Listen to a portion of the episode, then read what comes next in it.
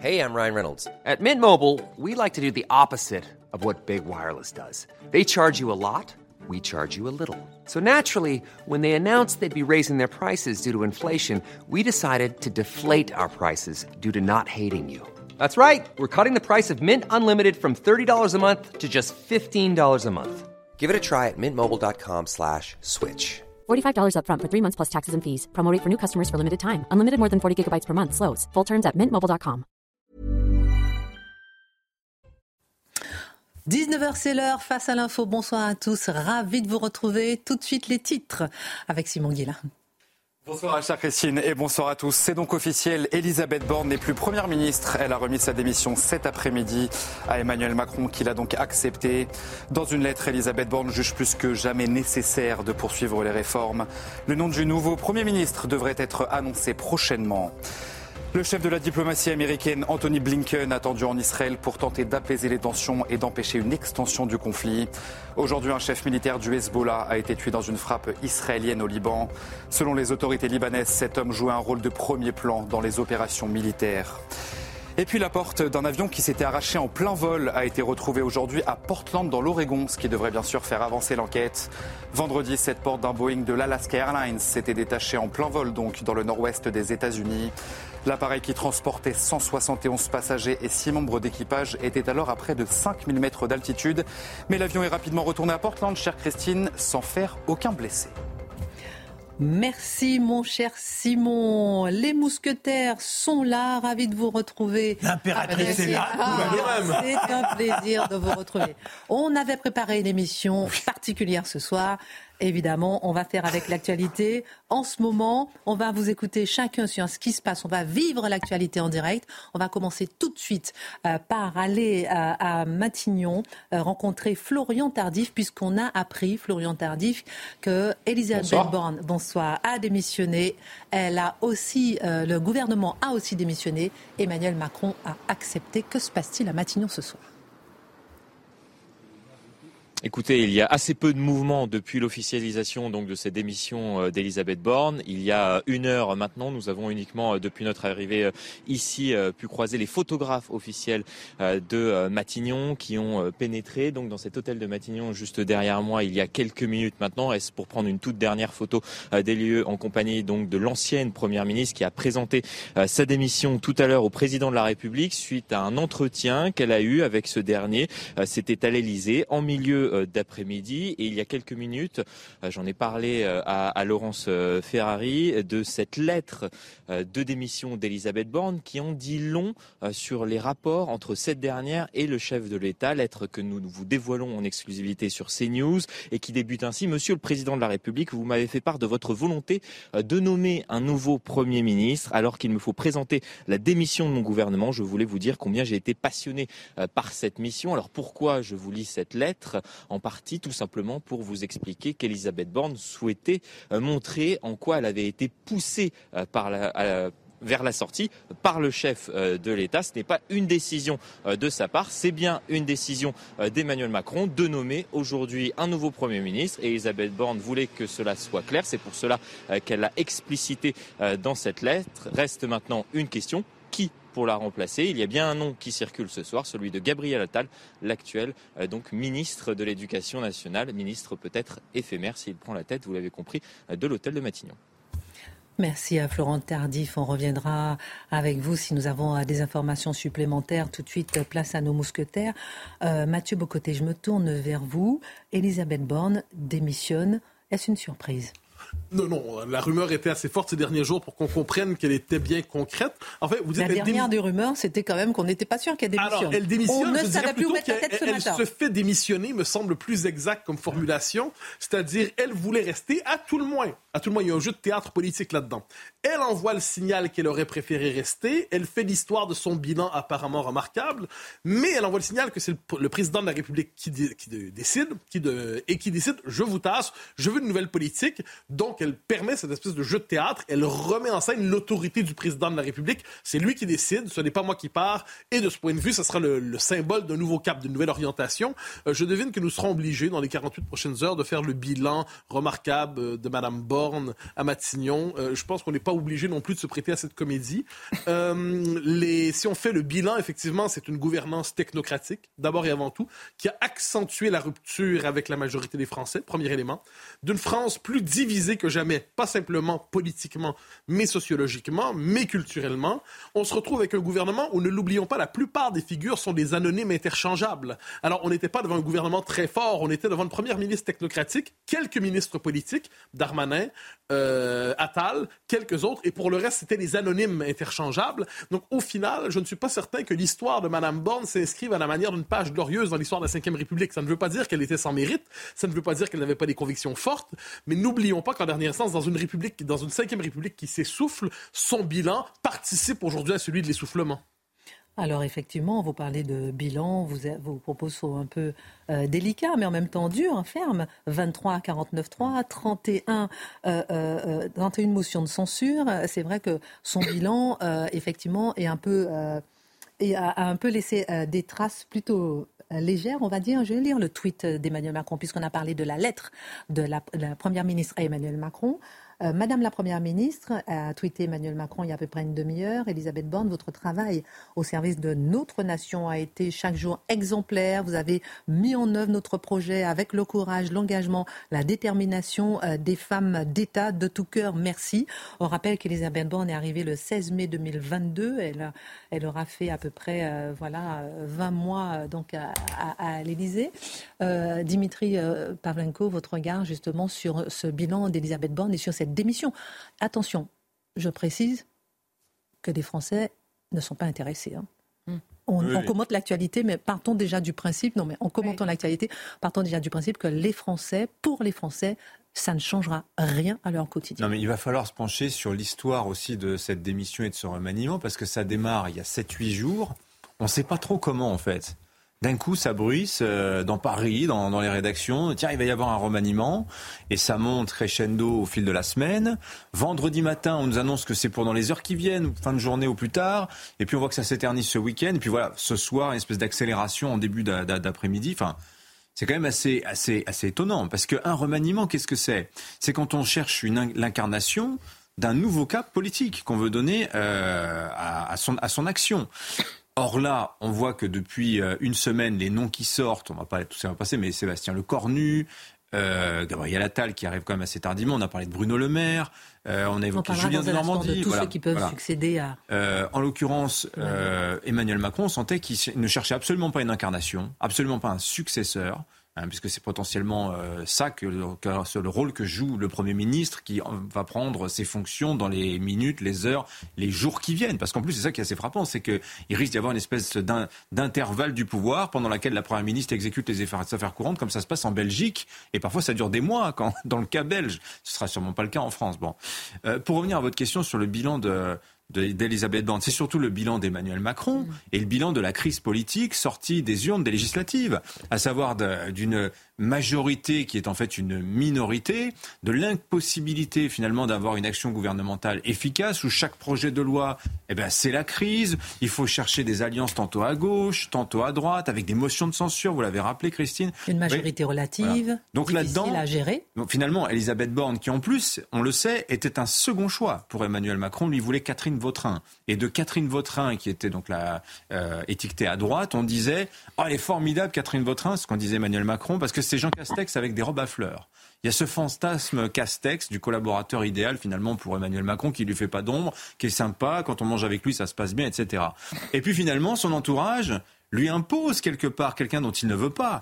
Elisabeth Borne, hein, qui n'a pas du tout euh, cette jovialité, cette bonhomie qu'il recherchait peut-être, euh, qu'il avait trouvé dans, euh, chez Jean Castex. Et, voilà. Donc moi, je trouve le taper sur Elisabeth Borne est peut-être un petit peu déplacé parce que finalement le bilan de son action politique est assez médiocre. Vous l'avez dit. Bah, c'est surtout le bilan de l'échec d'Emmanuel Macron avoir reconstitué véritablement une majorité au moment des législatives il y a un an et demi. Effectivement, certains disaient qu'elle avait des interventions désincarnées, qu'elle n'était pas très présente, mais c'est vrai qu'elle était quand même euh, là pour appliquer euh, la politique d'Emmanuel Macron. Hmm. Charlotte Dornelas, on reçoit à l'instant la réaction d'Éric Zemmour. Il y a peu de réactions, les réactions arrivent petit à petit. Emmanuel Macron n'endormira aucun Français avec son remaniement. C'est un peu ce qu'on disait il y a quelques secondes. Vous pouvez remanier une fois par jour le en même temps, vous obtiendrez toujours le en même temps. On ne remanie pas le vide, le flou, le zigzag, selon Éric Zemmour.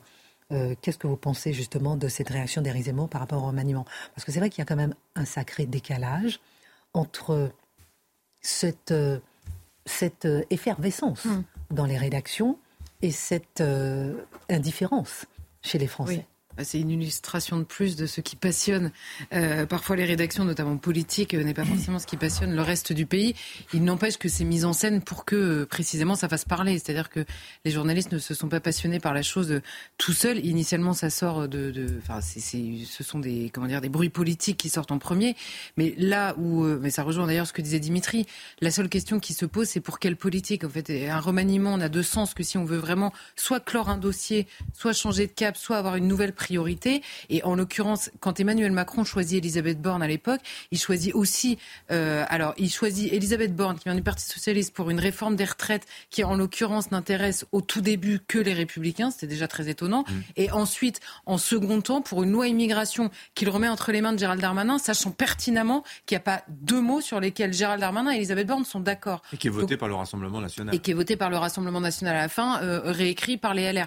Donc c'est vrai que c'est Emmanuel Macron qu'on n'arrive pas à comprendre politiquement, vraiment pas. Donc Elisabeth Borne, euh, c'est-à-dire que tout, tout ce que toute l'absence de qualité, ce que disait Mathieu, le fait que ce soit une techno, ultra techno, extrêmement froide, qui a du mal à faire de la politique, elle a été choisie précisément pour ça. Donc c'est à Emmanuel Macron qu'il faut, euh, euh, qu'il faut le reprocher, entre guillemets. Il a dépolitisé ce poste-là en nommant euh, Elisabeth Borne, qu'il a nommée exactement pour ce qu'elle a fait, et notamment au détriment de certains autres ministres qui sont eux les plus politiques de son gouvernement. C'est franchement à n'y rien comprendre sur ce que veut Emmanuel Macron lui-même.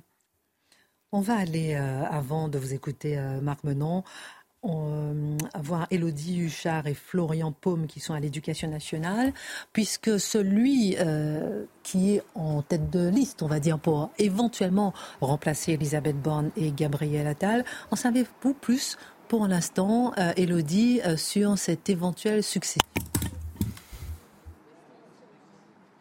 On n'en sait pas encore plus, euh, Christine, mais en tout cas, on commence à avoir des avis de certains autres membres du euh, gouvernement. Il y a quelques minutes, un collègue de Gabriel Attal du gouvernement me disait que ça serait une très bonne idée parce qu'il incarne pour nous l'anti-Bardella. On rappelle que Gabriel Attal, il vient à l'origine du Parti euh, socialiste. Il s'est engagé aux côtés d'Emmanuel Macron dès les débuts du mouvement. Il a abandonné le Parti socialiste quand Emmanuel Macron s'est présenté à l'élection présidentielle. Il a occupé plusieurs postes hein, au sein de ses gouvernements. D'abord, il a été secrétaire d'État à la jeunesse puis porte-parole pendant deux ans. Et on sait combien c'est un poste à la fois difficile, un bon poste certes pour se faire remarquer, mais il ne faut pas faire de vagues. Et Gabriel Attal a été apprécié pour toujours porter la parole du gouvernement sans jamais faire un pas de côté. Il a été aussi en charge des comptes publics. Et puis, euh, depuis le mois de juillet, ici à l'éducation nationale, c'est un euh, ministre, nous dit-on, qui aime le débat, qui est beaucoup plus politique et beaucoup plus visible sans doute que ne l'était euh, Elisabeth Borne. Alors évidemment, dans son entourage, pour l'instant, rien ne filtre, mais on voit bien que les rumeurs vont bon train aussi du côté des députés une bonne majorité d'entre eux estiment que ça pourrait être une bonne idée d'avoir un ministre plus politique qui s'entend bien aussi avec la majorité à l'Assemblée nationale parce qu'on sait que les combats, si c'est effectivement Gabriel Attal, vont être durs à mener, que c'est important qu'il soit respecté dans la majorité. Merci euh, beaucoup pour euh, euh, ces informations. On reviendra vous voir, Elodie Huchard, si nous avons des informations supplémentaires.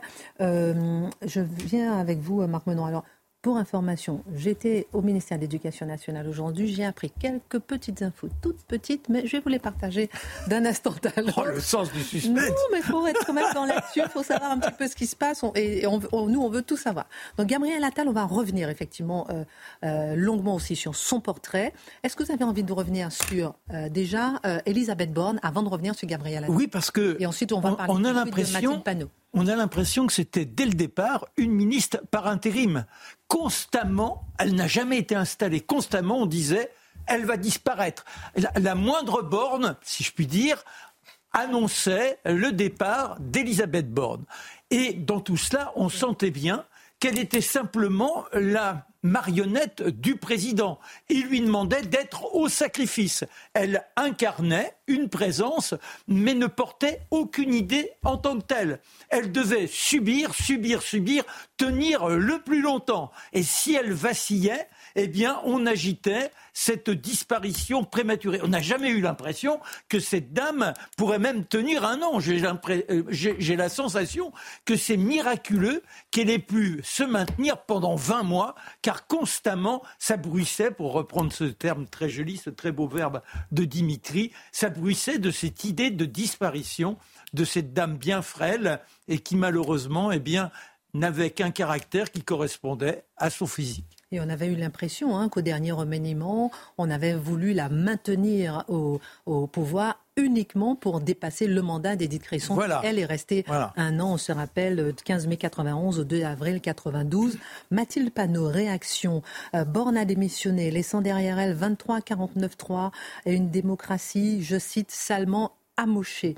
Peu importe par qui le monarque la remplacera. Nous exigeons un vote de confiance au Parlement. C'est ce vote qui organise la vie politique dans le pays à l'Assemblée entre la majorité qui soutient le gouvernement et l'opposition. Sans ce vote de confiance, nous déposerons une motion de censure. Alors, je reviens sur ce que disait tout à l'heure euh, Mathieu Bocoté, c'est-à-dire que les oppositions, euh, on a vu Mathilde Panot ou bien Éric Zemmour, sont déjà dans les starting blocks, peu importe qui sera nommé.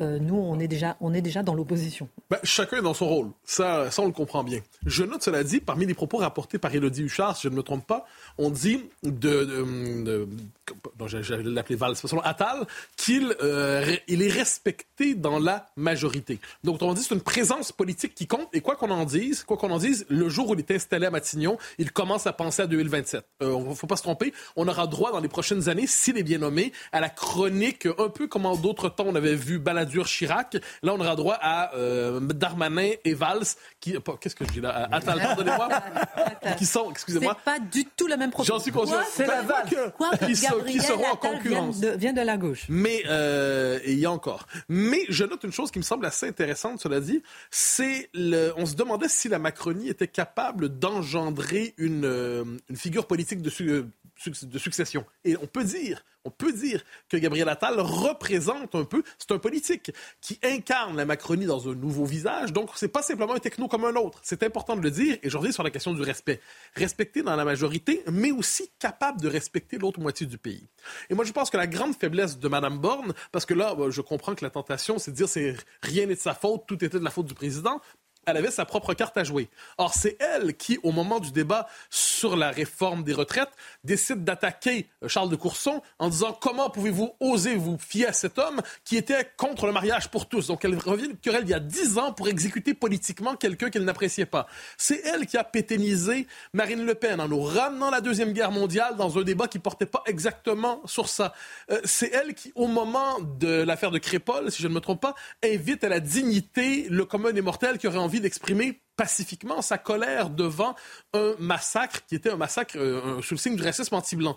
Donc, je, je, comprends bien que Mme Borne était au service d'une autre politique que la sienne, mais elle avait sa propre carte à jouer, elle avait son propre discours, elle avait sa propre sensibilité, et elle a contribué, j'y reviens parce que ça me semble important, à radicaliser la fracture, non seulement entre la classe politique et la population, côté technocrate, mais par son mépris qui venait de son parcours socialiste, eh bien, son incapacité à respecter le fait que 40 quelques pourcents, et peut-être davantage aujourd'hui, de la population serait prête à voter pour un autre camp que le sien, qu'elle a tendance à regarder, elle avait tendance à regarder du haut de sa splendeur morale je reviens sur la politique parce que ça compte. La suite pour Emmanuel Macron, c'est d'être capable d'avoir une figure plus politique qu'on le dit. Il ne peut pas se contenter d'un, il peut pas se représenter. Il ne peut pas se contenter d'un mini lui. Il ne peut pas se contenter d'un mini clone. Il a besoin de quelqu'un qui aura son autonomie relativement. Sans quoi, sans quoi, euh, Emmanuel Macron verra ce sera le contemporain de sa fin de règne et sera sous le signe de l'impuissance. Donc il a besoin de donner du pouvoir à celui qui suivra pour ne pas être lui-même condamné à l'impuissance et à la fin de règne. Elodie Houchard nous disait que euh,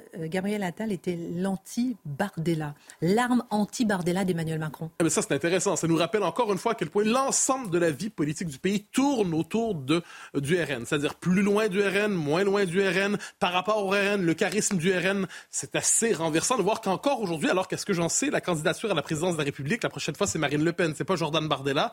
Eh bien, il faut se définir en fonction de la prochaine étape prêtée au RN. Donc, le jour où la vie politique française sera capable de voir le RN comme un élément parmi d'autres, mais non pas comme le facteur autour duquel tout doit tourner, ah bon, on aura dit, on, y verra un progrès dans le pluralisme. Bah, moi, je trouve ça intéressant quand même, parce qu'il enfin, y, a, pas mal de choses à dire. D'abord, il y a un sondage qui était paru hier, dans le, je ne sais plus dans quel journal, mais qui disait que euh, si on devait changer de Premier ministre, celui qui arrivait en tête euh, auprès des Français, c'était Gabriel Attal. Donc, euh, si c'est bien lui qui, qui, entre à Matignon, c'est intéressant parce que ça veut dire qu'Emmanuel Macron suivrait a priori le choix des Français. Hein, avec peut-être ce regret de se dire, bon, bah, il avait bien démarré à l'éducation nationale, quand même chantier prioritaire, l'école. Hein, et puis eh bon, au bout de cinq mois, bah, on nous le sort pour, le, pour, pour d'autres, d'autres, des choses intéressantes, Premier ministre, bien sûr. Mais vous voyez, il y aurait peut-être ce regret, Attal, à l'éducation nationale. Ce que je trouve intéressant, c'est ouais, il y a, l'idée aussi de l'opposer à, Jordan Bardella, qui fait figure un peu de le grand espoir de la vie politique euh, française. Euh, Bardella fédère bien au-delà des rangs du, du, Rassemblement national. Il est capable d'aller chercher des gens que, que, que n'arrivera sans doute jamais à conquérir Marine Le Pen. Ça, c'est intéressant. Et Gabriel Attal, en face, bah, il serait un peu l'arme pour le, pour, euh, à, lui opposer. Et on dit de lui que c'est un politique. Et alors, c'est marrant parce que quand on dit un politique, a priori, auprès des Français, c'est pas vraiment un compliment. Mais qu'est-ce qui fait de lui, en fait, un profil On dit un fin politique. Oui, oui, un fin.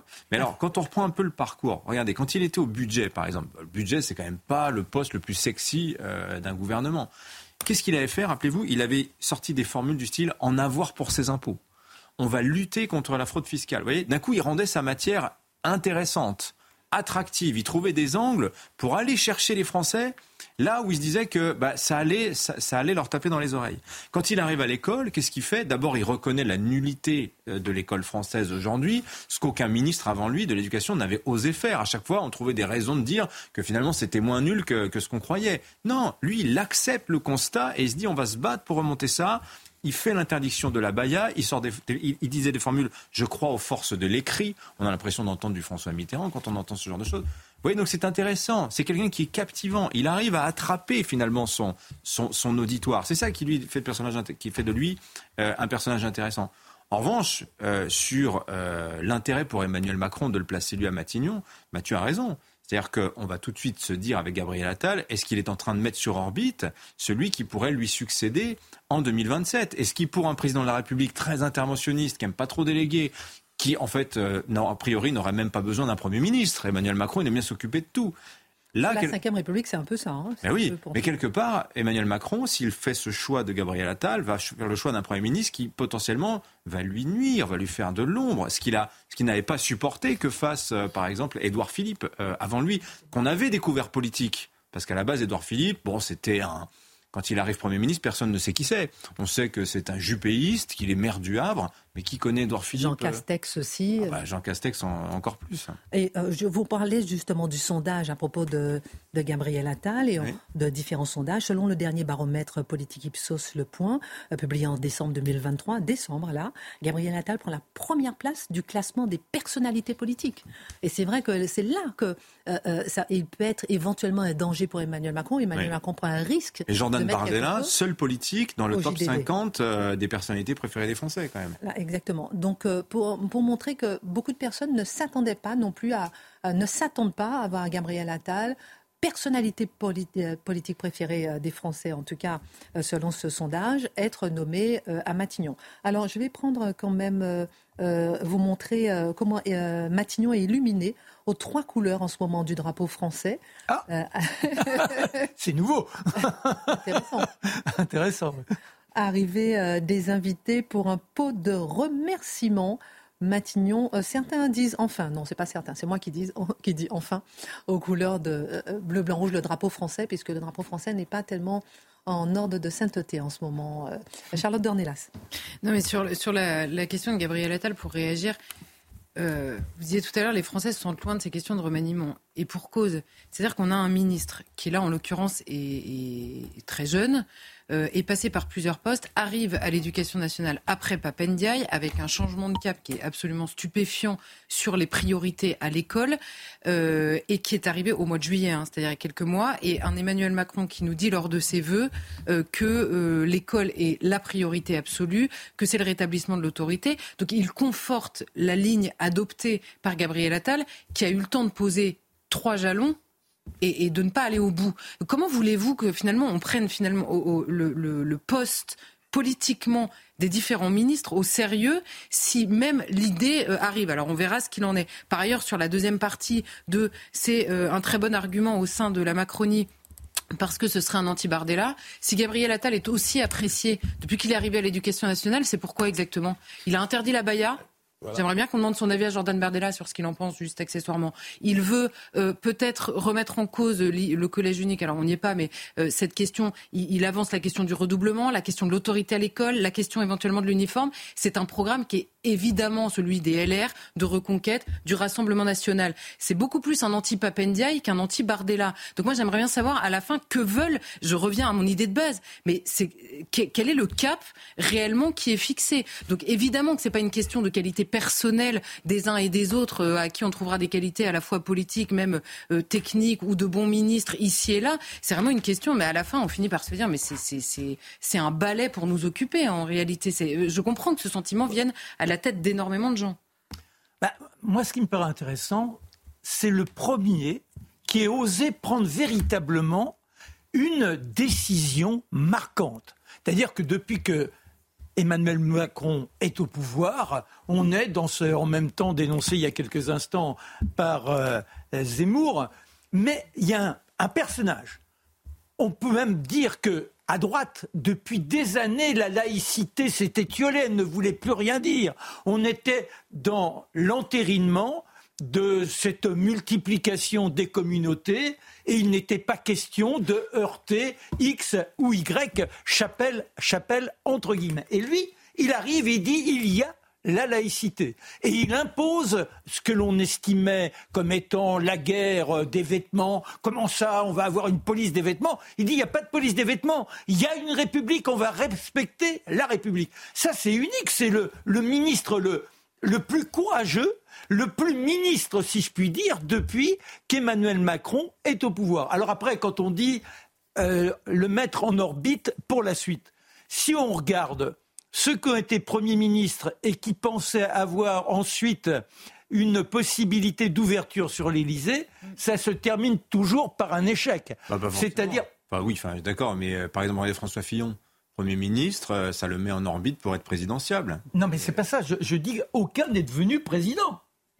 C'est quand même. Chirac l'a été, mais plus tard. Oui, non, mais plus tard. ce que je veux dire, il n'y a, jamais eu quelqu'un qui était en place. Souvenez-vous, Bouba Ladure, etc. etc. Jospin, etc. Mais non, donc, à partir de là, je pense que pour lui, il a beau être jeune, c'est pas véritablement une opportunité pour pouvoir regagner ce poste s'il l'ambitionne. Alors, je sais que vous avez envie de réagir, Mathieu Bocoté, mais rappelons, je réagis sur ce que vous disiez, euh, effectivement, Charlotte, à la fois on se dit que c'est quand même un peu dommage de. On ne comprend pas le fait qu'il réussit quasiment tout.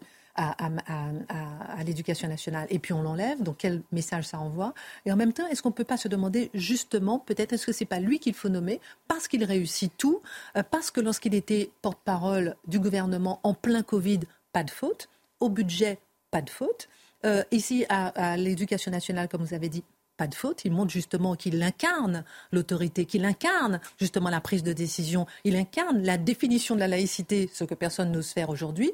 Alors là, c'est là où justement il y a une sorte d'incompréhension. De, et il avait justement attaqué de gros dossiers à l'éducation nationale, euh, comme aujourd'hui, euh, où on commençait par exemple les cours d'empathie. Ben, oui, bon, ça c'est une autre chose. Mais, non, mais, vous, savez, s'il s'agit de trouver un successeur à Gabriel Attal à l'éducation, qui soit porteur d'une conception ferme et républicaine, comme on dit, de l'école, il en manque pas. Hein. On peut les trouver, la question n'est pas là. Moi, ce qui me frappe, Charlotte pose une question qui me semble absolument capitale. Quel est le cap de ce gouvernement? Ma réponse sera peut-être un peu cynique, mais le cap, en fait, c'est une caste qui veut à tout prix conserver le pouvoir devant l'émergence d'une élite de remplacement qui est euh, associée au RN aujourd'hui, disons ça comme ça. Parce qu'on n'est plus dans un scénario historique où il y a le parti de gouvernement, l'opposition, on s'échange le pouvoir aux 5 ans ou 7 ans, et ça va ainsi. Vous êtes en train de nous dire qu'il valait mieux une dissolution? Oh non, pas du tout. Moi, je veux dire, je constate simplement que devant l'émergence de, de, de, de l'alternative politique forte qu'est le RN pour plusieurs, eh bien, l'idée, c'est qu'on est prêt à prendre peu importe les positions politiques que l'on prendra, on les prendra pour que la caste se maintienne au pouvoir. Et ça s'est vu au moment de la présidentielle. Emmanuel Macron du premier tour, c'est un discours qui était euh, compatible avec les LR euh, les plus conservateurs. Emmanuel Macron du deuxième tour, il sauvait la République contre les fascistes encore une fois. Euh, et peut-être un discours qui était quasi mélanchoniste. Donc il faut prendre au sérieux l'idée que ce qu'on appelle l'extrême centre, ou peu importe le terme qu'on lui donnera, le, bloc majoritaire, le bloc, le bloc central, peut tenir un discours et son contraire. Il est indifférent au discours qu'il tient. La fonction du discours, c'est de lui permettre de rester au pouvoir. Et de ce point de vue, quand on sait les préférences, pourquoi Gabriel Attal est-il populaire aujourd'hui? Charlotte a tout à fait raison de le dire. C'est parce qu'il embrasse les idées de la grande majorité des Français. Et là, vous voyez le scénario. Il parle à tout le monde. Euh, ben, normalement, sur des questions centrales, s'il y a une question qui fait consensus, là, mis à part au ministère de l'Éducation et encore, c'est bien les questions d'autorité à l'école. Mis à part la caste d'idéologues, pédagogistes, déconstructeurs, globalement, après, tout le monde est d'accord sur le diagnostic euh, à l'école. Et là, pour une rare fois, on a un ministre qui tient un discours qui n'est pas diabolisé par les médias, qui reprend des préférences fortes de la majorité les Français contre un système déréglé. Euh, c'est la combinaison gagnante pour être populaire. Hein. Je veux n'importe qui pourrait devenir populaire dans de telles circonstances. Or, il a son charisme personnel. Ce n'est pas un détail. Mais voyons ce qui se joue à travers ça. Et je le redis, si on veut un successeur à Attal pour être capable de mener une politique très forte l'éducation, ça se trouve. Hein. C'est pas les gens qui manquent, euh, qui portent de telles idées. Il aura donné éventuellement le là. On n'a pas encore parlé de son âge. On parlera euh, tout à l'heure parce qu'il a été le plus jeune un peu partout. Il serait, s'il est nommé le plus jeune Premier ministre. Nous avons Manon Aubry, eurodéputé LFI, en ligne. Manon Aubry, bonsoir. Je prends le tweet de Sandrine Rousseau à l'instant qui déclare au moment de la démission d'Elisabeth Borne, je pense au gâchis inouï qu'a été la loi immigration. La Première ministre a vendu son âme pour garder son poste. Elle n'a plus aujourd'hui ni l'un ni l'autre. Est-ce la tonalité de votre réaction ce soir? Oui, globalement, bon, je, je, pense que tous ceux qui nous regardent, euh, c'est un feuilleton médiatique, le remaniement, mais la vérité, c'est que on sait que ça ne va pas changer grand-chose, que celui qui décide, euh, c'est Emmanuel Macron. Vous pouvez euh, changer les courtisans si le roi reste le même, en l'occurrence Emmanuel Macron. Euh, ça ne va pas changer les, réponses aux, préoccupations principales, que ce soit la hausse des prix qui continue, les services publics qui sont à la dérive, on l'a encore vu pendant les vacances, tous les services d'urgence qui sont fermés. Et puis sur Elisabeth Borne elle-même, vous savez, euh, Elisabeth Borne, ça reste celle qui a, est la record woman du nombre de 49-3, 23, euh, donc c'est celle qui a abîmé la démocratie. Emmanuel qui a Rocard, abîmé aussi 28, nos droits hein. sociaux. La réforme des retraites, euh, la réforme du RSA, etc. Michel Rocard, c'était, c'était, c'était 28 quand même. Et selon vous, Gabriel Attal, qui serait en passe de remplacer Elisabeth Borne, est-ce que pour vous, il ferait consensus? Alors j'ai bien entendu ce que vous dites, que ça ne change rien euh, pour vous qu'il y ait la démission ou pas d'Elisabeth Borne. Est-ce que Gabriel Attal pourrait, selon vous, donner une autre tonalité à ce gouvernement, une autre impulsion? Moi, je vais être assez franche avec vous. La seule question que je me pose euh, à cette heure, c'est de savoir si le nouveau gouvernement, et donc si c'est euh, Gabriel Attal qui est Premier ministre, s'ils sont prêts à se soumettre à un vote de confiance. Parce que dans toutes les démocraties du monde, un nouveau gouvernement, quand il est formé, il vient euh, obtenir la confiance auprès du Parlement, qui est le cadre démocratique élu où siègent les députés, ce que n'a pas fait Elisabeth Borne. Donc c'est la question que je pose à Gabriel Attal peut-il au moins faire honneur à la démocratie Auquel cas, sinon, euh, de notre côté, à la France insoumise, nous déposerons euh, une motion euh, de censure pour dire très clairement au gouvernement qu'il ne peut pas gouverner contre le Parlement, contre les représentants du peuple. Et au-delà des désaccords politiques que je peux avoir avec Gabriel Attal, qui est peut-être un des représentants de la première heure du macronisme. Donc, en termes de chambardement, je pense qu'on peut repasser. Mais c'est la question que je, pose euh, aujourd'hui et que tout démocrate, quelles que soient les opinions politiques euh, des éditorialistes que vous avez sur votre plateau, vont-ils se soumettre à un vote de confiance comme le font tous les premiers ministres dans la plupart des démocraties du monde? Dernière question, euh, Manon Bry. Donc, vous demandez un vote de confiance. Est-ce que pour vous, au lieu justement d'une démission, d'un changement de gouvernement, une dissolution aurait peut-être été plus courageux c'est clair que le gouvernement a fait face euh, à un échec. C'est celui de ne pas avoir de majorité à l'Assemblée euh, nationale. Donc Emmanuel Macron peut user autant de Premier ministre qu'il le souhaite. Euh, la suite et les prochains mois, on les connaît. C'est des lois qui sont passées au forceps, ça coûte 49.3 et donc la, la, longue liste de 49.3 de ce quinquennat va continuer. Et si le gouvernement veut gouverner dans un cadre qui fonctionne, une démocratie mature, alors oui, euh, une des solutions était de repasser euh, devant les urnes. En tout cas, je pense qu'il ne faut jamais avoir peur de la démocratie. C'est pas à moi d'appeler à une dissolution, mais disons que ça aurait été un acte plus démocratique, plus responsable que celui euh, de nommer un nouveau gouvernement sans changement de cap. vous avez vu peut-être euh, aujourd'hui que euh, un grand film euh, a eu a eu le la, la Palme d'Or, enfin l'équivalent de la, Palme d'Or a été primé, Anatomie d'une chute. Et donc moi j'ai un peu le sentiment d'une Macronie qui est l'anatomie d'une chute, qui ne sait pas vraiment où ils vont, parce que là, on s'égosille depuis des heures. Vous aussi, j'ai beaucoup de respect pour vous, les journalistes sur le plateau. Vous êtes très patients à occuper euh, des heures d'antenne, à essayer euh, de savoir quelles sont les indiscrétions. Mais la réalité, c'est qu'il n'y a pas de véritable changement de cap.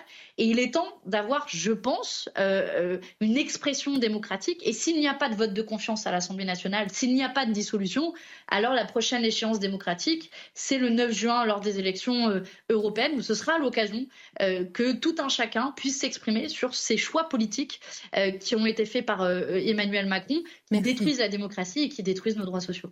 Merci Manon Bry, eurodéputé LFI qui demande plus de démocratie et qui dit que nouveau changement sans changement de cap pour elle, ce n'est pas donc un changement et qui demande plus de démocratie et un vote de confiance comme on l'a vu tout à l'heure. Revenons Mathieu Bocoté sur le cas de Gabriel on ne sait pas si c'est lui qui est nommé, qui sera nommé. Ça sera peut-être Sébastien Lecornu qui tient aussi la corde en deuxième position euh, pour l'instant. Alors je le disais euh, tout à l'heure, il est, il est, euh, il a 34 ans. Il serait le plus jeune à, être, nommé.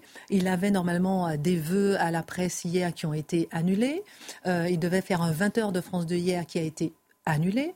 Alors, euh, selon mes informations euh, qui ne sont pas du tout euh, connues, mais il a été reçu en catimini par le chef de l'État vendredi par une porte dérobée. Ce sont les informations que je vais partager avec vous. Donc, on sait qu'il aurait pu avancer avec le chef de l'État sur une éventuelle nomination en tant que Premier ministre. Alors, on, se dit à la fois, Mathieu Bocoté, que les Français ne sont pas du tout intéressés par ce changement. Et en même temps, lorsqu'on voit euh, qu'il y a eu un changement à, l'éducation nationale, il y a une réelle euh, un réel impact dans la vie des Français. Vous voyez ce que je veux dire C'est-à-dire qu'à la fois, on se dit que la vie politique ne nous intéresse pas, il n'y a pas du tout de changement possible, qu'est-ce que ça impactera dans nos vies Mais on a vu qu'on a changé Papendiaï, on a mis Gabriel Attal, tout de suite, il y a un impact concret à ah, l'éducation nationale. Les, Français ont des attentes immenses à l'endroit de la politique, on pourrait dire, mais des attentes si souvent déçues qu'elles se sont converties en cynisme. Mais quand vous avez un politique qui arrive et qui fait à peu près ce qu'il dit, puis là, il ne s'agit pas en ce moment de, transformer d'un coup euh, Gabriel Attal en saint, la question n'est pas là. Mais sur cette question-là, il a marqué une vraie rupture avec une chape de plomb idéologique. Il a dit, vous me dites toujours que c'est impossible, je vais le faire. Donc il a réhabilité le volontarisme politique, il a réhabilité le bon sens, il a réhabilité une conception plus classique de l'école. Ensuite, on peut être en désaccord avec lui sur bien des choses, la question n'est pas là, mais il a construit sa popularité et sa légitimité en rompant avec l'idéologie dominante, en rompant avec le discours dominant de l'éducation et en rompant avec les interdits qui entourent l'action politique. Il a montré que c'est possible. Mais allons plus loin. L'immigration, on veut la stopper, l'encadrer, la limiter, c'est pas possible. L'Europe veut pas, le ci, le ça. Euh, on veut euh, baisser la dette publique, c'est pas possible. Baisser euh, significativement les impôts, c'est pas possible. Empêcher la, le, pas la burqa, mais le, le, le voile islamique à l'école, ah là, c'est possible apparemment. Mais c'est impossible la veille. Donc finalement, c'était pas impossible, c'est qu'on ne voulait pas. Et je pense que les Français, mais comme qui sont un peuple très politique, mais plus largement un peu partout en Occident, il y a des attentes envers le politique. Mais le politique toujours déçoit. Et généralement, le politique, plutôt que de tenir compte des préférences populaires, veut rééduquer le peuple qu'il juge toujours grossier, bouseux, inadéquat, inadapté, retardataire, avec des préjugés. Et là, on a un ministre qui dit non, non, vous n'êtes pas imbécile, vous aviez raison contre la casse qui vous dit le contraire. Bon, ben, on comprend comment il a construit sa crédibilité, sa popularité, sa légitimité. Reste à voir si le appliquer la chose sur d'autres dossiers. Alors il dit, il dit pas, euh, vous avez raison contre la caste. Euh, bah, il agit comme tel. Oui, mais par contre, c'est vrai, il, a, il, agit comme tel et il a fait quelque chose d'absolument incroyable qu'on n'avait pas vu depuis fort longtemps. Marc l'a dit tout à l'heure, c'est qu'il a assumé sa décision. Il a assumé une décision ministérielle. Il a dit j'interdis la baya. Il n'a pas renvoyé ça sur euh, les proviseurs, les, les chefs d'établissement. Non, non il a pris la décision à son compte et, c'est de ça dont, dont finalement on, lui est gré. Alors après, je voudrais juste revenir sur ce que disait Manon Aubry quand elle appelle au vote de confiance, parce que bah, évidemment, c'est de bonne guerre. Elle fait ce que tout parti d'opposition fait dans cette situation où elle sait qu'elle peut potentiellement piéger euh, le potentiel nouveau Premier ministre. Parce que qu'est-ce qui va se passer très concrètement? C'est que ça va être euh, bah, le même jeu qu'on a connu euh, voilà, ces, ces, ces, 18 derniers mois avec la répétition d'émotions de, de censure où, je vous rappelle quand même, il y a quelques mois de cela, c'est passé à, ça a failli passer à neuf voix près. Hein. donc ça va être l'occasion de tout de suite placer euh, le Premier ministre, quel qu'il soit, Gabriel Attal ou un autre, en difficulté, en situation de, faiblesse. Il y, a, aussi la question du moment. Pourquoi le remaniement maintenant? Parce que tout à l'heure, vous avez dit, euh, effectivement, il y a eu un remaniement à l'été. On a dit on garde Elisabeth Borne, parce qu'il n'y avait aucune utilité finalement euh, à la brûler, à la cramer avant de voter le budget. Parce et les européennes aussi. Voilà. Non, il y avait surtout la séquence budgétaire où on sait que c'est beaucoup de 49-3. Et, et ben voilà, ça, ça vous a... Qu'est-ce qu'on dit, qu'a dit tout à l'heure Manon Aubry? C'est Madame 49-3. Elisabeth Borne, dans l'esprit des Français aussi, ça finit par infuser. Et puis il y a les européennes.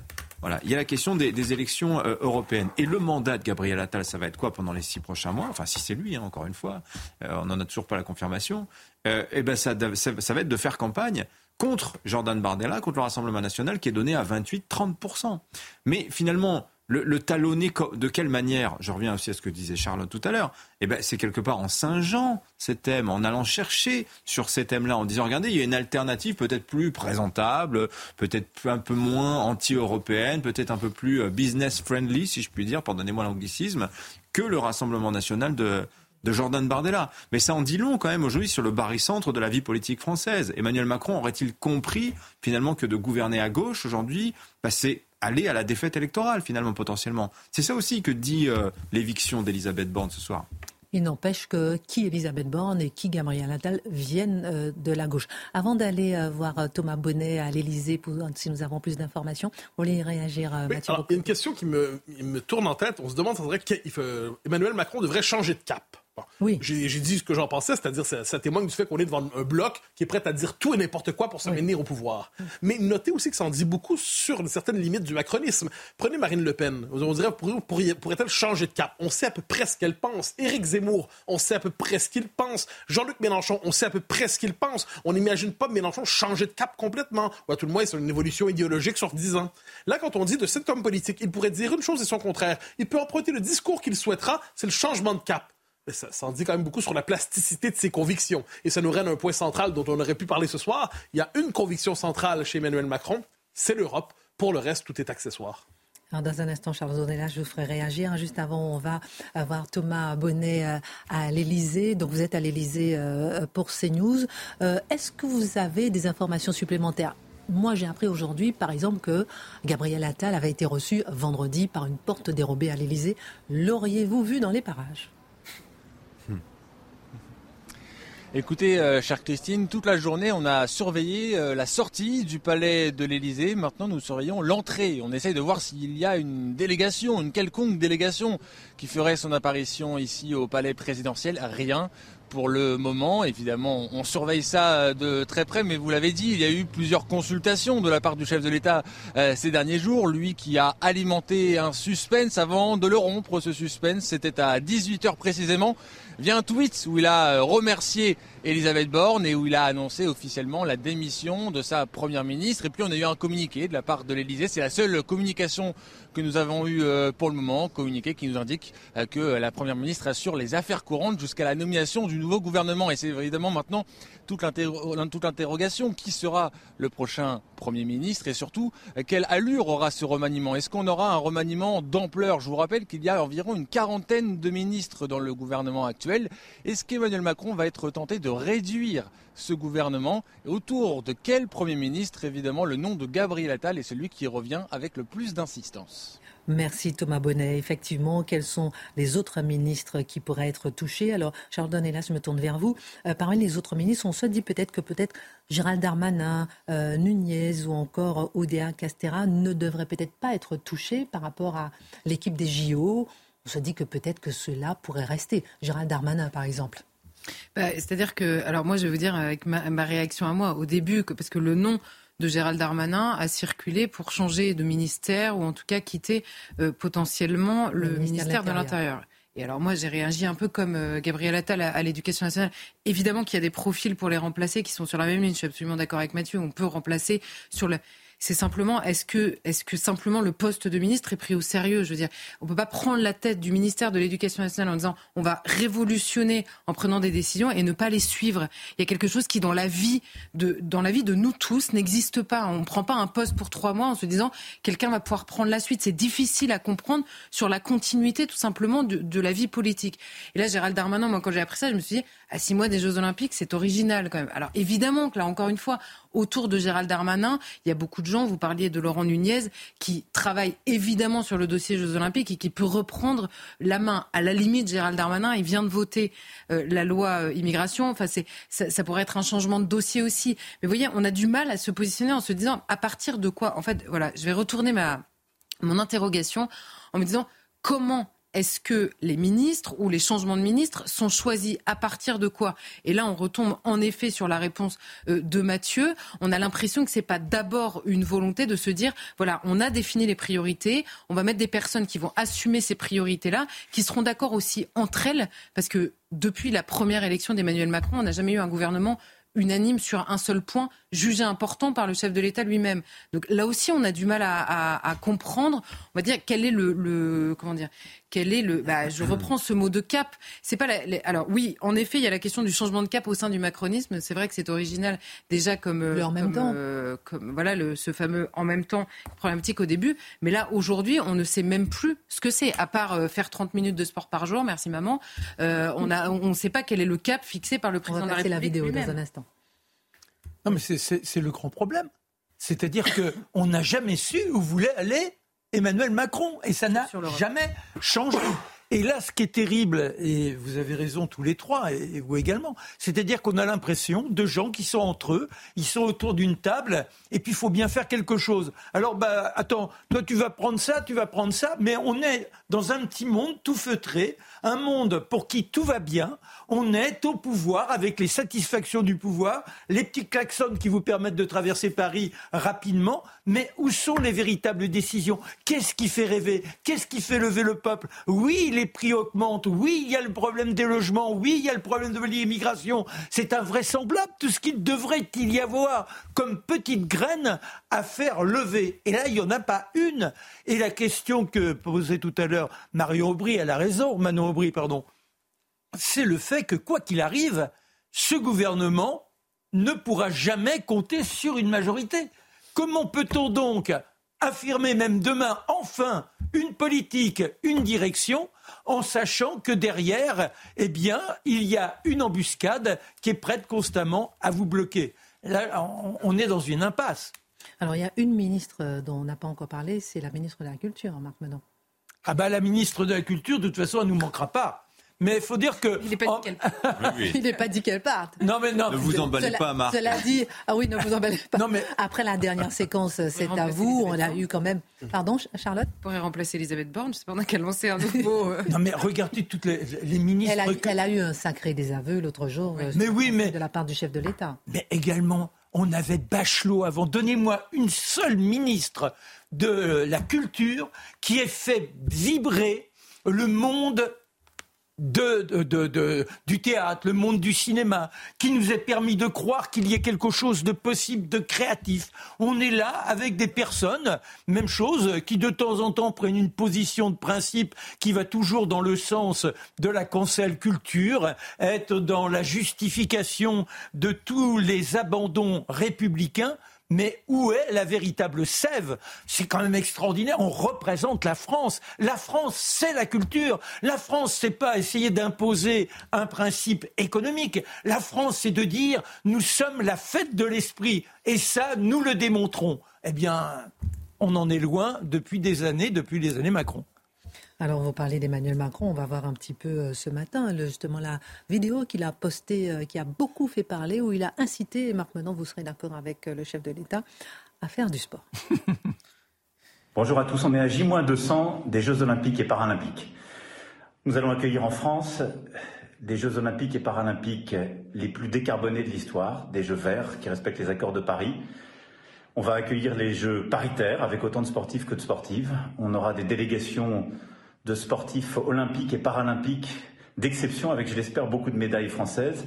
Et je vous invite euh, tous à faire 30 minutes chaque jour au moins de sport.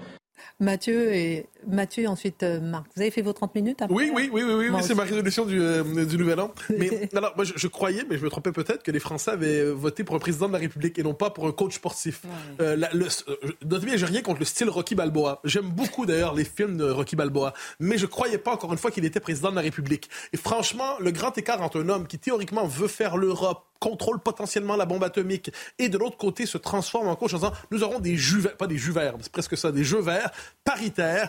Et n'oubliez pas de faire du sport et n'oubliez pas non plus d'embrasser votre grand-mère. Il l'a pas dit, mais on n'est pas loin de ça quand même. C'est assez fascinant. Est-ce qu'on est véritable? Je trouve que c'est les Français, je pense encore une fois, des attentes par rapport au président de la République qui ne sont pas dans cet étrange rôle qu'a joué Emmanuel Macron aujourd'hui. Lui qui, par ailleurs, aime tant les symboles. Moi, c'est toujours ça qui m'étonne. C'est un homme qui aime les symboles. On l'a vu avec euh, l'hommage rendu à Jacques Delors, avec le drapeau européen qui surplombait le drapeau français.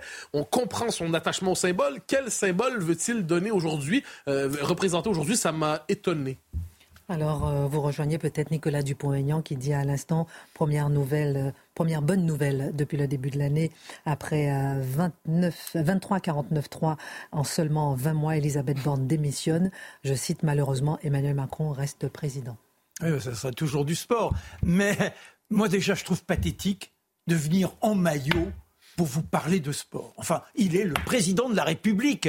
Et là, il fait semblant de sortir des vestiaires. Après, quand on parle des Jeux olympiques verts, il n'y a pas de Jeux olympiques verts. Il n'y a pas de ces grandes manifestations à travers le monde, Coupe du Monde, etc., etc. On n'est plus dans le vert. On est dans un gigantisme qui est préjudiciable à à, l'écologie, entre guillemets avec tous les, désastres sur la vie des Parisiens, sur la vie des Français. Les Français vont être les seuls à ne pas pouvoir assister aux Jeux olympiques. En revanche, il y a un petit point où je ne serais pas d'accord avec Mathieu.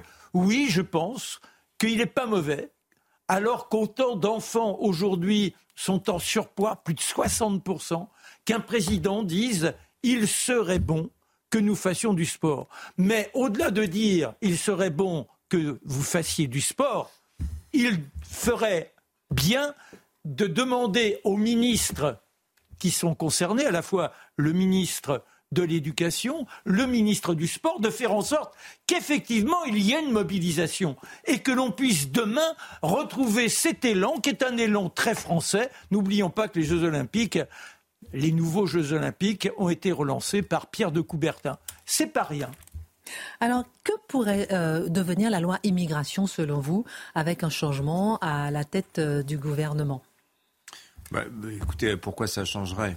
Je veux dire, euh, s'il y a un changement de casting pour soi-disant un changement de cap qui n'en sera absolument pas un, parce que les fondamentaux de la politique macroniste, vont pas changer. Hein. La politique économique va rester à peu près la même.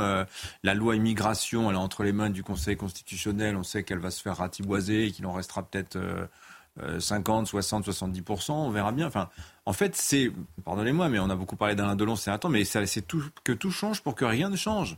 Exactement. Et moi, vous savez, je suis un peu désespéré parce que là, on consomme du temps d'antenne. Emmanuel Macron nous impose de parler d'un remaniement qui non seulement n'intéresse pas les gens, à un moment, vous avez un mouvement historique des agriculteurs en Allemagne, ils bloquent les On routes. avait prévu d'en parler. Ils sont rejoints par les routiers. Voilà. Et ça, c'est des choses qui aujourd'hui intéressent les Français, intéressent les gens qui nous regardent et qui se disent mais bon sang, mais pourquoi est-ce qu'ils nous prennent la tête, si je puis dire, avec en parler comme ça potentiellement de Gabriel Attal ou d'un remaniement euh, d'un gouvernement qui ne nous satisfait pas? Parce que finalement, c'est ça qui est intéressant. Pourquoi remanier? Parce que Elisabeth Borne euh, ne satisfait pas l'action politique, parce que la majorité aujourd'hui ne permet pas de mener le programme quel était le programme d'Emmanuel Macron d'ailleurs On ne sait toujours pas. Euh, il n'y a pas eu de programme en fait, et c'est peut-être la raison pour laquelle aujourd'hui il n'a pas sa majorité relative. Vous voyez, si, on tire la, le fil comme ça, on se dit mais où est le sens finalement de, de, tout ça? Moi, c'est ça qui, quelque part, ce soir, m'agace un petit peu, si vous voulez. La loi immigration, elle est entre les mains du Conseil constitutionnel. Peut-être que. Il y a plusieurs appels à manifester. Oui, euh. peut-être qu'il faudra une autre loi, euh, immigration, et probablement, il y en a eu 30, pourquoi pas 31 après tout 30 ans, en 30 ans. En tout cas, c'est ce que suggère euh, la Cour des comptes. Oui, oui, mais c'est assez intéressant d'ailleurs.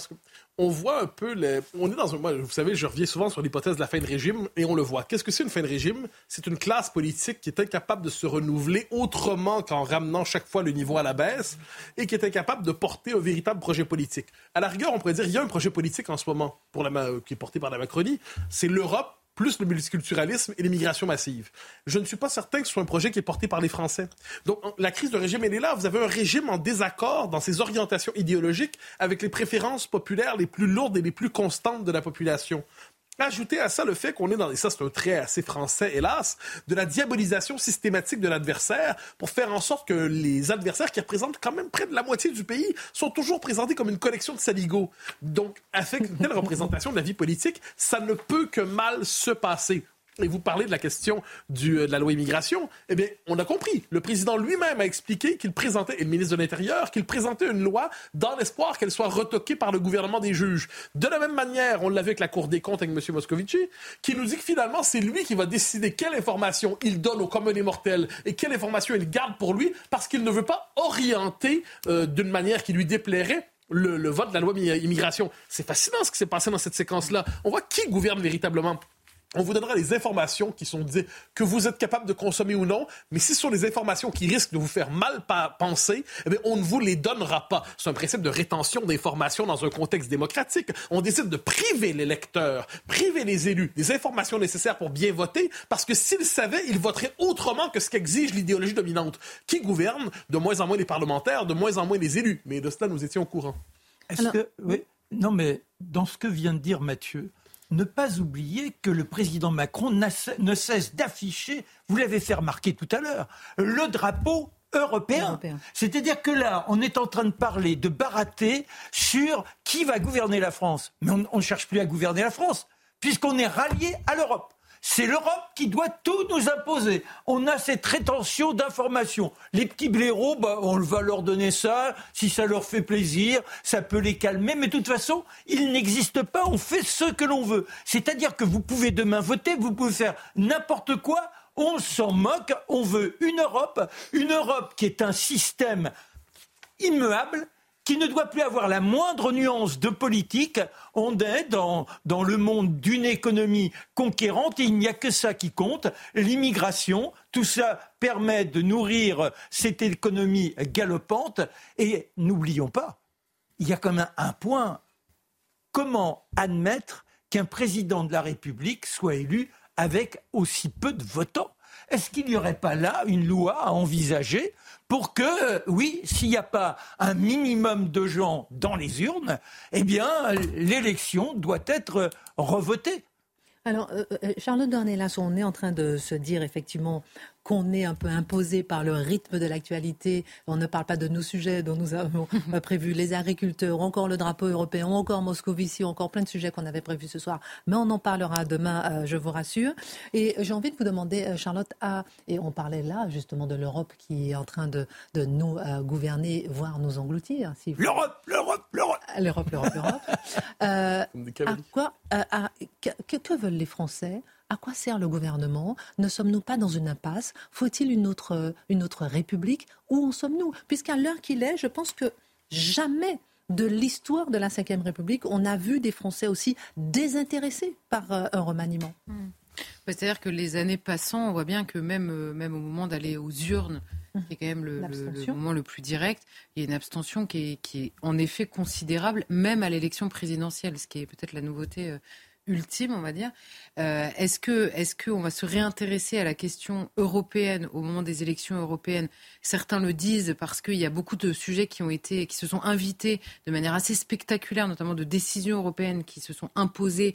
On l'a beaucoup vu dans le débat sur la loi immigration, euh, étant donné que plusieurs partis, LR et le RN, euh, notamment au Parlement, ont beaucoup imposé dans le débat cette question de la prévalence du droit européen sur le droit français. Est-ce que, parce que c'est une question éminemment politique, en effet, euh, le, rapport au gouvernement, il est, déjà, euh, il est déjà dans le rapport à la souveraineté elle-même. Emmanuel Macron impose dans son discours, alors là, depuis le premier jour, il n'a jamais trompé personne ni changé d'avis là-dessus, euh, il ne parle que de souveraineté européenne depuis le premier jour. Et à l'inverse de ça, il nous dit en même temps, on va réindustrialiser la France, on va reprendre la souveraineté sur le terrain médicamenteux, enfin pharmaceutique, sur le terrain de la défense on a vu au moment de la guerre en Ukraine que c'était pas du tout le cas. Donc oui, peut-être que les élections euh, européennes peuvent être le comment dire le moment d'un vrai débat. Et alors là, pour le coup, Emmanuel Macron aura besoin en effet d'une arme anti-Bardella parce que là, il y a un véritable désaccord. Autant tout à l'heure sur la question euh, euh, de l'éducation, pour répondre à votre question, euh, Emmanuel Macron, il est comme tout le monde et comme Gabriel Attal, ils savent quand même de sondages et d'études en études, ils savent pertinemment ce que veulent la majorité des Français. En l'occurrence, sur l'école, c'est pas compliqué. Lire, écrire, compter, ça fait des années et des années que tout le monde le répète. et, qu'est-ce qui reste donc aux Français là, qui nous regardent et qui se disent on n'est pas du tout intéressé Qu'est-ce qu'il leur reste comme arme? On parlait du vote plus personne ne vote. Ensuite, on ira à Matignon. Hein, parce que je, pense Qu'est-ce qui reste? Non, mais ceux qui nous regardent se disent bon, voilà, euh, vous parlez d'un sujet qui ne nous intéresse pas, ça reste quand même notre vie. On n'est pas intéressé par l'actuel gouvernement, on n'est pas intéressé par la feuille de route. On n'a pas d'autre choix à la limite que de voter euh, pour Emmanuel Macron, puisque c'est ce qui s'est passé à la dernière présidentielle. Qu'est-ce qui reste aux Français? Quelle arme dans leurs mains? Bah, c'est oui, c'est une question difficile là que vous posez parce que politiquement, non mais politiquement la question qui se pose, je pense que une des, un des gros ressorts de l'abstention, c'est le découragement. Le découragement devant l'impuissance du politique lui-même.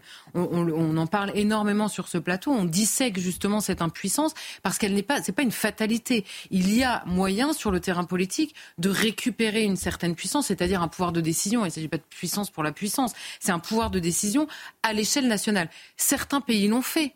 Vous voyez, l'Allemagne l'a fait, l'Allemagne qui est quand même le, le point d'aboutissement de l'intégration européenne euh, donnée comme modèle en permanence, l'Allemagne l'a fait sur, le terrain euh, notamment industriel économique. On a vu le Danemark qui a été cité en exemple par Olivier Véran. Là encore, j'aimerais bien savoir ce que veut ce gouvernement, parce que Olivier Véran qui revient du Danemark et qui dit c'est formidable, c'est incroyable, les lois sont géniales, et on lui dit pourquoi exactement? Ça a fait baisser l'extrême droite. On a envie de dire mais c'est une obsession. C'est-à-dire que, en fait, est-ce que vous voulez régler la question de l'immigration parce que les Français le demandent et parce que par ailleurs, euh, quel que soit l'avis des différents Français sur cette question, qu'un pays ait la maîtrise des flux qui entrent et qui sortent de son pays, c'est la base évidemment de, de la preuve de sa souveraineté? Alors sur le terrain théorique, nous dit non, la souveraineté est européenne. En même temps, Olivier Véran revient des étoiles dans les yeux du Danemark en disant c'est formidable. donc évidemment, le Français qui regarde ça, on est tous un peu pareil. On, se sent euh, découragé. Bah, D'ailleurs, c'est exactement le mot qu'utilisait euh, Dimitri tout à l'heure. Donc la question, c'est en effet, euh, je pense que les élections européennes sont paradoxalement beaucoup plus intéressantes sur l'avenir de la puissance politique que d'autres élections intermédiaires. Je vous fais réagir dans un instant, Dimitri. On va voir Florian Tardif qui est à Matignon. Je vais vous demander une question euh, pour terminer qu'on n'a pas abordée pour l'instant. Quel est le rapport de Gabriel Attal avec cette feuille de route qui pourrait être face à, on disait l'arme anti-Bardella face à l'immigration, face à l'extrême droite? On se rappelle, par exemple, que mm. Elisabeth Borne, elle n'avait même pas voulu serrer la main, ne citait pas, par exemple, euh, Marine Le Pen dès son discours euh, général à l'Assemblée nationale. Quelle pourrait être la feuille de route, l'attitude de, Gabriel Attal par rapport à des questions comme la sécurité, mmh. l'immigration, etc. Florent Tardy, vous êtes à Matignon. On a commencé avec vous il y a quelques instants avec cette lettre de démission euh, d'Elisabeth Borne euh, qu'elle a envoyée donc au président de la République. Mmh. Et on a appris en cours d'émission que c'est une lettre qui ressemble beaucoup à celle du 15 mai 1991, la lettre de démission euh, de Michel Rocard au président de la République François Mitterrand.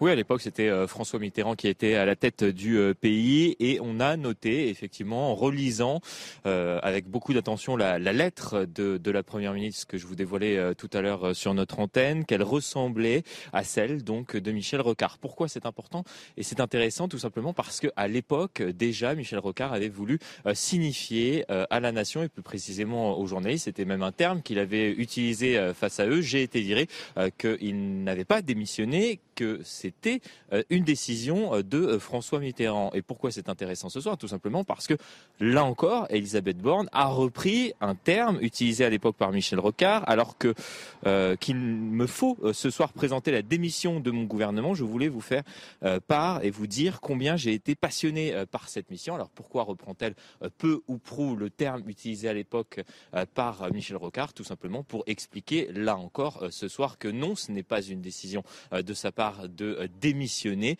C'est bien une décision euh, de la part d'Emmanuel Macron, donc qui l'a poussé euh, très certainement durant cet entretien qu'ils ont pu avoir cet après-midi à l'Elysée, qui l'a poussé donc vers la sortie. Merci Florian Tardif. On a bien compris deux salles, deux ambiances.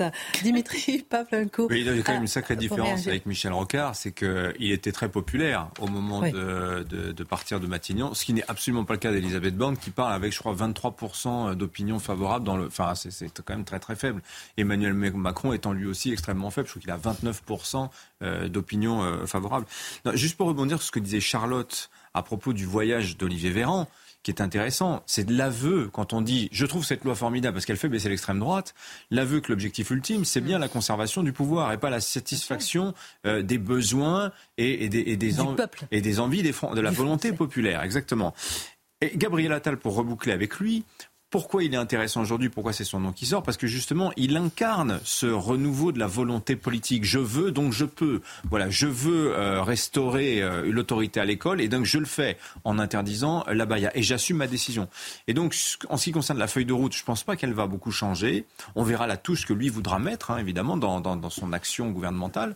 Euh, en revanche, ça va être plutôt dans la méthode. Est-ce qu'il va arriver à aller chercher les députés sur la droite, notamment, pour élargir la base euh, la, base de, la Macronie qui est quand même aujourd'hui extrêmement étroite et resserrée. Dernière question en une minute, Mathieu Bocoté. Une question que je posais tout à l'heure.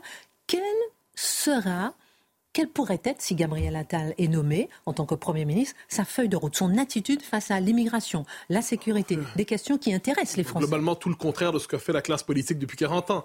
C'est pas inimaginable. Il hein. faut, faut, jamais oublier. Non, s'il voulait, s'il voulait. Vous savez, la Ve République est fondée à l'origine sur un changement de cap fondamental.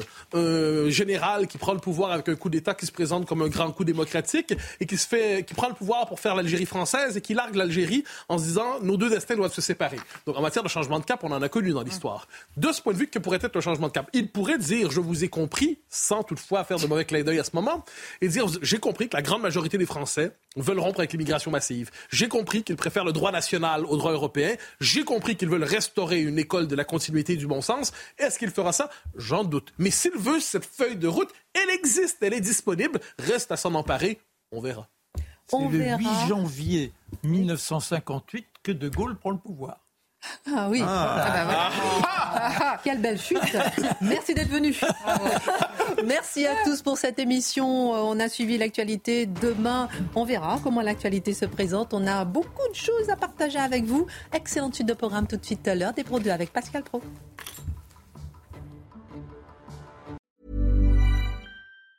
Hey, it's Danny Pellegrino from Everything Iconic. Ready to upgrade your style game without blowing your budget? Check out Quince. They've got all the good stuff shirts and polos, activewear, and fine leather goods, all at 50 to 80% less than other high end brands. And the best part? They're all about safe, ethical, and responsible manufacturing. Get that luxury vibe without the luxury price tag. Hit up quince.com slash upgrade for free shipping and 365 day returns on your next order. That's quince.com slash upgrade.